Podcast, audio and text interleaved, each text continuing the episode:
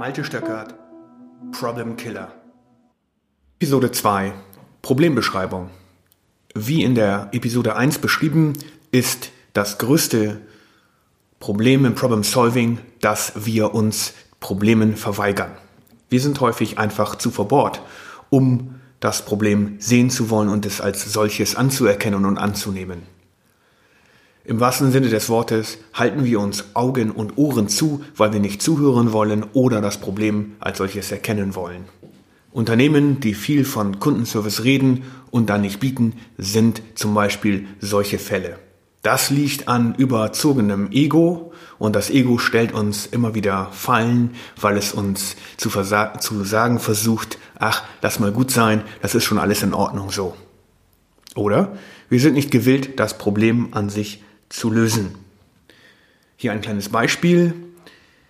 In einem Hotel wollte ich am Morgen eine warme Dusche nehmen. Ich gehe also in die Duschkabine, stelle den Regler auf Rot für warm und warte und warte und warte für circa fünf Minuten und das Wasser wird und wird nicht wärmer. Etwas unangenehm im Winter, da freut man sich ja einfach, wenn man warm duschen kann. Gut, also bin ja auch nicht auf den Kopf gefallen, habe dann den Duschknopf auf blau gedreht und siehe da, nach einer gewissen Zeit wurde das Wasser warm.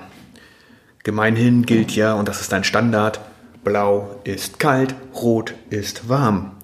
Das bemerkte ich dann beim Auschecken an, dem, an der Hotelrezeption gegenüber der Rezeptionistin und ein Gast, der hinter mir wartete, beschädigte, dass in seinem Raum das gleiche Problem bestand, also falsche Farbkodierung. Und an der Reaktion der Rezeptionistin konnte ich erkennen, okay, sie will dieses Problem nicht lösen, denn sie errötete zwar, es war ihr unangenehm, zuckte dann aber mit den Schultern und sagte, ja, in diesem Hotel ist eben so einiges merkwürdig. Werden Sie, wirst du in dieses Hotel gehen wollen, wo man dich als Gast so behandelt? Eher nicht. Dabei wäre es ja ein einfaches, den Hausmeister zu informieren, der Hausmeister kümmert sich darum, oder wer auch sonst immer für die Problemlösung in diesem Etablissement zuständig ist. Oder wir sind davon so tief überzeugt, dass das Problem nicht zu lösen ist, dass wir gar nicht uns überhaupt mit dem Problem auseinandersetzen wollen. Zum Beispiel Atomausstieg. Wer hätte vor 15 oder 20 Jahren gedacht, vor Fukushima, dass die Bundesregierung einen Plan aufsetzt, um aus der Atomenergie auszusteigen. Das ist eine völlig undenkbare Situation noch in den späten 90er Jahren gewesen. Heute stehen wir faktisch fast vor dem totalen Atomausstieg. Das heißt, es ist viel, viel mehr möglich, als wir heute glauben. Und gerade in Deutschland reden wir immer davon, was alles nicht geht. Und wir reden immer von Problemen und bauen uns Riesenberge an Begründungen auf, warum wir jetzt eine Pro Problemlösung nicht angehen wollen. Ein weiteres Problem. Wir wollen das Problem nicht ansprechen. Und zum Teil mit katastrophalen Auswirkungen. Flug Lamia 2933 hatte eine brasilianische Fußballnationalmannschaft an Bord, die auf dem Weg nach Kolumbien war, um dort ein internationales Spiel auszutragen. Der Pilot der Maschine hatte sie vollgetankt und hatte ignoriert, dass die Maschine für knapp 3000 Kilometer zugelassen war und kreiste nun schon um den Airport und meldete, dass er gerne landen möchte. Äh, die Lotsen am Airport sagten, das ginge nicht, weil noch eine andere Maschine in Wartescheife stand, die landen sollte. Der Pilot dachte, okay, das ist alles in Ordnung, hätte er ein Notsignal abgesendet und gesagt, Mayday, Mayday, ich muss landen, weil wir zu wenig Sprit haben, hätten nach aller Wahrscheinlichkeit die Lotsen das andere Flugzeug umgelenkt und dafür gesorgt, dass Lamia 2933 hätte normal, regelkonform landen können. So aber zerschellte die Maschine und mit ihr an Bord fast die gesamte Mannschaft dieses Fußballteams. Eine Katastrophe. Vergleich mal selber, wo du nicht bereit bist, Probleme anzusprechen, obwohl du sie offensichtlich siehst. Wir gucken dann schamhaft weg und denken, ach, so groß ist das Problem hier ja schon nicht. Doch, meistens ist das Problem ganz genau so groß, wie wir es empfinden. Also sprich es aus. Speak up.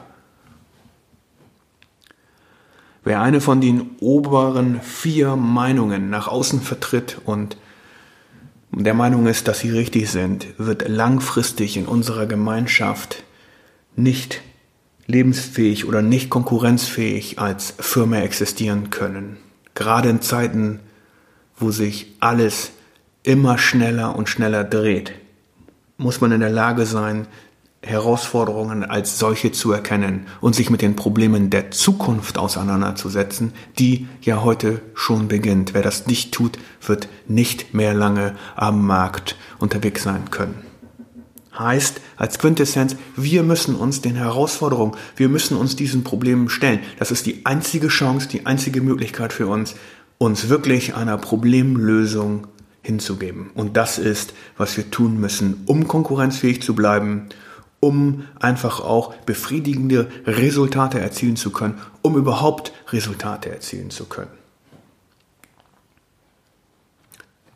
Oben beschrieben waren sehr viele Gefühle, sehr viele Emotionen mit der Problembeschreibung verbunden.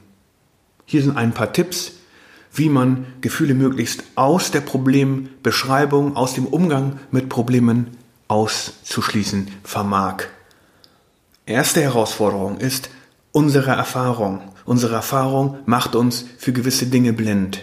Wir haben einen Filter vor den Augen, auf den Ohren, weil wir alles, das, was wir sehen, im Kontext bewerten aus den gemachten Erfahrungen, die wir früher gesammelt haben. Wir vergleichen in Sekundenbruchteilen die Situation, vor der wir jetzt stehen, mit der Situation, die wir vor Jahren eventuell erlebt haben und erkennen vermeintlich, okay, damals habe ich das gemacht, das wird hier jetzt auch funktionieren und setzen diese Aktion sofort und ohne Überlegung, ob sie richtig sein könnte oder nicht, um. das ist insofern ein Problem, weil wir natürlich Nuancen übersehen könnten, die eine ganz andere Auswirkung haben, also uns vor ein ganz anderes Problem stellen, als wir vermeintlich denken. Das Gegenteil wäre hier die Untersuchung auf Fakten. Verlass dich einfach nur auf das, was du siehst und hörst und gehe dorthin, untersuche es, was ist ganz genau das Problem. Zweitens, lass dir nichts von anderen erzählen oder lass dich nicht von anderen beeinflussen.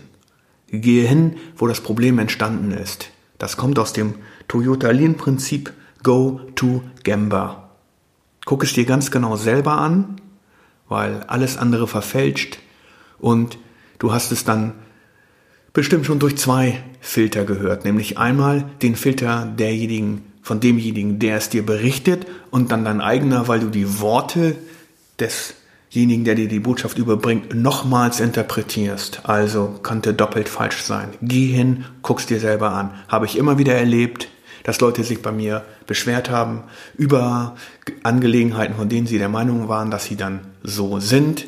Bin ich dann hingegangen, waren sie ganz anders. Ein Beispiel, ich musste äh, ein Audit durchführen, hatte äh, fünf Stellen, an denen ein Dokument zu überprüfen war, das geändert werden musste. Ich habe mh, hm, meine Vertrauensperson gefragt, hast du an den fünf Stellen dieses Protokoll geändert und eingeführt? Die Antwort war ja. Und dann habe ich gesagt, okay, lass mich eine Strichprobe machen. Ich gucke mir zwei von den fünf an und siehe da, an beiden war das Dokument nicht geändert. Das heißt, wenn ich mich darauf verlassen hätte und wäre nicht dorthin gegangen, wo das Problem entstanden ist, hätte ich ähm, schlicht und ergreifend dieses Problem nicht gelöst, nachhaltig. Drittens, könnte, hätte, Fahrradkette. Lass diese könnte hätte Beschreibungen und Konjunktive, sprich in Zahlen, Daten und Fakten, ZDF. Analysiere das Problem mit Zahlen, Daten, Fakten und sprich dann auch faktisch und mit Zahlen. So kannst du auch Gefühle ausklammern. Mach es first time right. Also mach es einmal und dann richtig. Wende die Zeit und den Aufwand auf, um es einmal ganz genau zu beschreiben. Jeder neue Anlauf kostet dich unnötig Zeit und kann dich auch im Nachhinein verunsichern, weil du eventuell etwas anderes denkst ähm, aus der Situation heraus, die du jetzt neu bewerten möchtest. Nimm eine systematische Herangehensweise und klammere dabei, wie gesagt, Gefühle aus. Und der letzte Punkt, der sechste, nimm die Verantwortung für deinen Arbeitsbereich, für den Bereich, für den du wirklich verantwortlich bist. Mache nicht weniger, aber auch mache nicht unnötig mehr und versuche nicht in den Arbeitsbereich, in den Kontrollbereich, in den Verantwortungsbereich von anderen ungefragt einzugreifen, denn das löst dann wiederum bei denen ein schlechtes Gefühl aus und wird dir nicht helfen, das Problem zu lösen. Im Zusammenhang mit Problembeschreibung müssen wir uns unbedingt mit dem Wort Standards auseinandersetzen. Denn es bietet sich an, Probleme, Problembeschreibungen immer abzugleichen mit einem Standard, falls vorhanden. Was sind denn eigentlich Standards? Standards sind eigentlich Regeln, wie Gesetze, wie Normvorschriften, die es in jeder Industrie gibt. Das können Arbeitsanweisungen firmenintern sein, das können Verhaltensregeln sein, das können allgemeingültige Regeln sein, wie oben schon beschrieben. Blau steht in, in unserer Hemisphäre für kühles Wasser, rot steht für uns für warmes oder heißes Wasser. Das sind allgemeingültige Regeln. Oder? Es können auch selbstgemachte Regeln sein, also solche, die ich mir selber auferlegt habe. Wenn mein Standard ist, zum Beispiel, ich möchte keinen Aufsatz, ich möchte keine Abhandlung ohne Fehler abgeben, dann ist das mein persönlicher Standard. Verstoße ich dagegen, habe ich ein Problem. Deswegen bietet es sich, wie gesagt, an, alles an Fehlerbeschreibung gegenüber existierenden Standards zu machen. Nimm eine systematische Herangehensweise war ein Tipp, um möglichst viele Gefühle aus der Problembeschreibung auszuschließen. Der erste Schritt wäre zu untersuchen, gibt es einen existierenden gültigen Standard für das, was du gerade siehst. Damit kannst du nämlich schon unterscheiden, ob du ein Problem hast oder nicht, weil wenn ein Standard existiert und du kannst sehen, dass er eingehalten wurde, existiert das Problem nicht. Gibt es keinen Standard, musst du dich weiter fragen, ist es dennoch ein Problem oder nicht? Und wenn es ein Problem ist, könntest du dir überlegen, wie sähe ein Standard an dieser Stelle aus? Und das könnte dann eventuell schon die Lösung des Problems sein. Gewöhne dir also an, gegenüber diesen Standards zu messen, zu reden und das Problem als Abweichung von diesen Standards zu messen. Noch kleine, ein, zwei kleine Anmerkungen zum Thema Standards. Wir sehen häufig, dass über eine lange Zeit der Anspruch, unser eigener Anspruch an Systeme, an Standards sinken. Nehmen wir die allgemeine Schulausbildung, nehmen wir die allgemeine Bildung, die in den letzten Jahrzehnten gefühlt abgenommen hat. Faktisch auch. Kinder gehen nicht mehr 13 Jahre zur Schule, wenn sie das Abitur machen sollen, sondern nur noch 12 Jahre. Wir haben kein Diplom-Ingenieur-Abgang mehr, wir haben Bachelors- und Masters-Abgänge. Von der Qualität der Ausbildung werden wir hier sicherlich Defizite gegenüber den 80er, 90er Jahren haben. Oder die gefühlte Sicherheitssituation auf Deutschlands Straßen scheint abgenommen zu haben. Das ist ein Gefühl. Ich habe jetzt keinen Beweis. Aber es wäre sinnvoll zu messen an einem Standard, stimmt das denn überhaupt? Gibt es wirklich mehr Verkehrsdelikte? Gibt es wirklich mehr Verkehrsunfälle? Gibt es wirklich mehr kriminelle Handlungen auf Deutschlands Straßen als zum Beispiel vor 10 oder 15 Jahren. Aber anstelle, dass wir uns mit so etwas beschäftigen, echauffieren wir uns lieber. Das ist keine Problemlösung. Also über eine lange Zeit können Standards sinken und das birgt eine Gefahr, weil die langsame Erodierung von solchen Standards führt einfach dazu, dass wir die Erosion akzeptieren und nichts dagegen tun. Speak up. Speak up, wenn dort ein Problem ist und sprich es aus, was du siehst und formuliere das Problem. ohne dich zu echauffieren. Es gibt natürlich auch das Gegenteil. Standards steigen.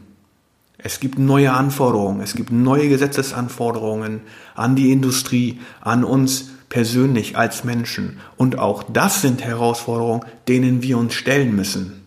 So kann etwas, was heute allgemein gültig ist, plötzlich morgen nicht mehr gelten und dann habe ich natürlich ein Problem, weil ich mich diesem neuen Standard nicht anpassen konnte. Das bedeutet, an alten Standards festzuhalten, kann ebenfalls ein Problem sein, das dann unüberwindbar ist, weil wir der Meinung sind, wir haben das ja immer schon so gemacht. Und mit, diesem, mit dieser Aussage verweigern wir uns natürlich ganz klar gegenüber Neuerungen und haben langfristig ein Problem. Zusammenfassend kann man sagen, nach aller Wahrscheinlichkeit liegt ein Problem vor, wenn ich es faktisch beschreiben kann. Oder anders, ein Problem kann immer quantifiziert werden. Zweitens, wenn es eine Abweichung von einem gewünschten Zustand, von einem gewünschten Standard, von einem messbaren Standard ist. Und drittens, wenn eine offensichtliche Voraussetzung nicht erfüllt ist. Also kann man als Regel festhalten, beschreibe die aktuelle Situation. Wie sieht die Situation genau jetzt aus? Beschreibe den Unterschied zwischen dem, was du jetzt siehst und dem Standard. Standard kann hier auch ein Zielzustand sein. Und dann sag noch zusätzlich, wie verhält sich der Prozess über die Zeit. Mit dieser einfachen Regel kannst du jedes Problem im technischen Umfeld beschreiben.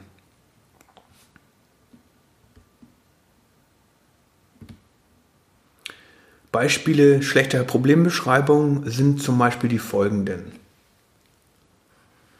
Die, das Problem stellt nur eine Emotion dar meistens eine Angst. Wie vorher geschrieben, beschrieben, dass wir eine irrationale Angst vor Veränderung haben. Wir haben eine irrationale Angst davor, dass die Standards, die Lebensweise, die wir aus unserer Kindheit kennen, heute nicht mehr Gültigkeit hat und wir der Geschwindigkeit der Veränderung nicht mehr standhalten können. Das ist ein gefühltes Problem. Es gibt in Organisationen auch die Herausforderung, dass ein Problem, eine Problembeschreibung häufig benutzt wird, einfach als organisatorische Waffe, um eine andere Organisationseinheit anzuzählen oder ganz gezielt gegen andere Personen vorzugehen und damit von der eigenen Aufgabenstellung, von den eigenen Problemen und Konflikten abzulenken also ein Streufeuer. Und dann gibt es noch die Probleme, die wir gemeinhin als Boil the Ocean Probleme kennen. Vom Bild her steckt man dann einen Teesieder in einen Bach und erwartet, dass der Bach wärmer wird, der Fluss wärmer wird, der vom Bach gespeist wird, das Meer, wärmer, mehr, das Meer wärmer wird, das vom Fluss gespeichert, gespeist wird. Das ist natürlich totaler Nonsens. Aber diese Probleme existieren. Sie sind dann so beschrieben, dass es einfach viel, viel, viel zu groß ist vom Scope her. Kommen wir zu den typischen Fallen.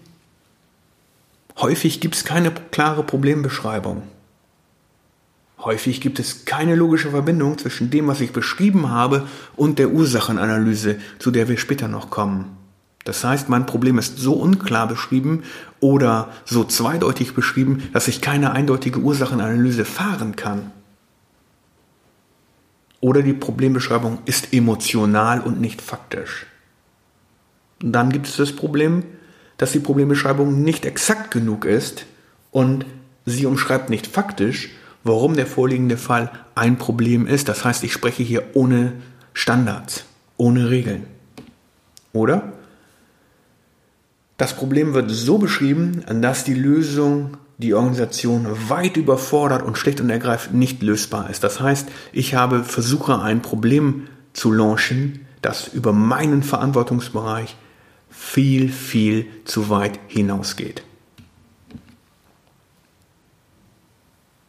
Nochmal eine kurze Zusammenfassung. Die größte Herausforderung im Problem Solving ist, dass wir uns verweigern wollen gegenüber Problemen und uns nicht stellen wollen. Das heißt, wenn immer wir ein Problem erkennen, müssen wir uns diesem stellen. Zweitens, Gefühle sollte man aus einer Problembeschreibung oder bei Problembehandlungen, soweit es geht, ausschließen und faktisch reden. Das dritte waren die Standards, die Zustände, die Leitbilder, die Zielzustände, die wir beschreiben müssen und gegenüber denen wir unsere Problembeschreibung darstellen müssen. Probleme haben wir, wenn Standards eruieren oder Standards scheinbar schnell steigen. Und das führt uns dazu, wie wir ein Problem sauber beschreiben können, nämlich einmal mit der aktuellen Situation. Wie sieht die Situation ganz genau jetzt aus, zu dem Zeitpunkt, an dem ich sie untersuche? Was ist der Unterschied zwischen dem, was ich sehe und einem gesetzten Ziel, einem gesetzten Standard, einem gesetzten Zustand? Und was ist denn eigentlich dieses Standard und dieser Ziel, dieses Ziel? Wenn ich diese drei Dinge nehme, Standard, aktuelle Situation und die, der Unterschied zum Standard, also was ist der Unterschied zwischen der aktuellen Situation und dem Standard, dann gelingt es mir, jedes technische Problem so gut es eben geht zu beschreiben. Eine gute Problembeschreibung wäre zum Beispiel die folgende. An Arbeitsstation 2 haben wir eine Schraube mit der Festigkeitsklasse 8 gefunden. Nach Standard soll an der Arbeitsstation 2 ausschließlich Schrauben mit einer Festigkeitsklasse 10,9 beschrieben werden. Das heißt, ich habe die aktuelle Situation erfasst und ich habe den Standard gesetzt. Jetzt muss ich noch den Trend beschreiben und sagen, wie sich das Problem über die Zeit verhält. Und das wäre in unserem Fall zum Beispiel, das Problem wurde um 8.10 Uhr erkannt. Die Schrauben, die an der Station vorliegen, wurden ausgezählt und es stellte sich heraus, dass 20 Schrauben die falsche Festigkeitsklasse aufwiesen. Wie die Situation davor aussah, wissen wir zum jetzigen Zeitpunkt noch nicht. Das wäre eine passende Problemumschreibung, mit der man jetzt wirklich in eine Untersuchung des Problems einsteigen kann und anfangen kann zu forschen, wie bei Navy CIS oder bei irgendeinem Tatortermittler, der jetzt losgeht und versucht, das Problem zu verstehen, wo ist die Ursache dieses Problems. Die Aufgabe des heutigen Tages, nimm die Liste, die du erstellt hast, von den Problemen aus deinem beruflichen Umfeld, und beschreibe sie nach und nach in der dargestellten Art und Weise. Was ist der aktuelle Zustand? Was wäre der Zielzustand oder der Standard, gegenüber den du messen möchtest? Was ist die Abweichung und wie ist der Trend dieser Situation, dieses Prozesses? Vielen Dank fürs Zuhören und eine Bitte, wenn dir diese Episode gefallen hat, dann bewerte sie doch auf iTunes. Darüber würde ich mich freuen. Bis zum nächsten Mal. Alles Gute, Malte Stöcker.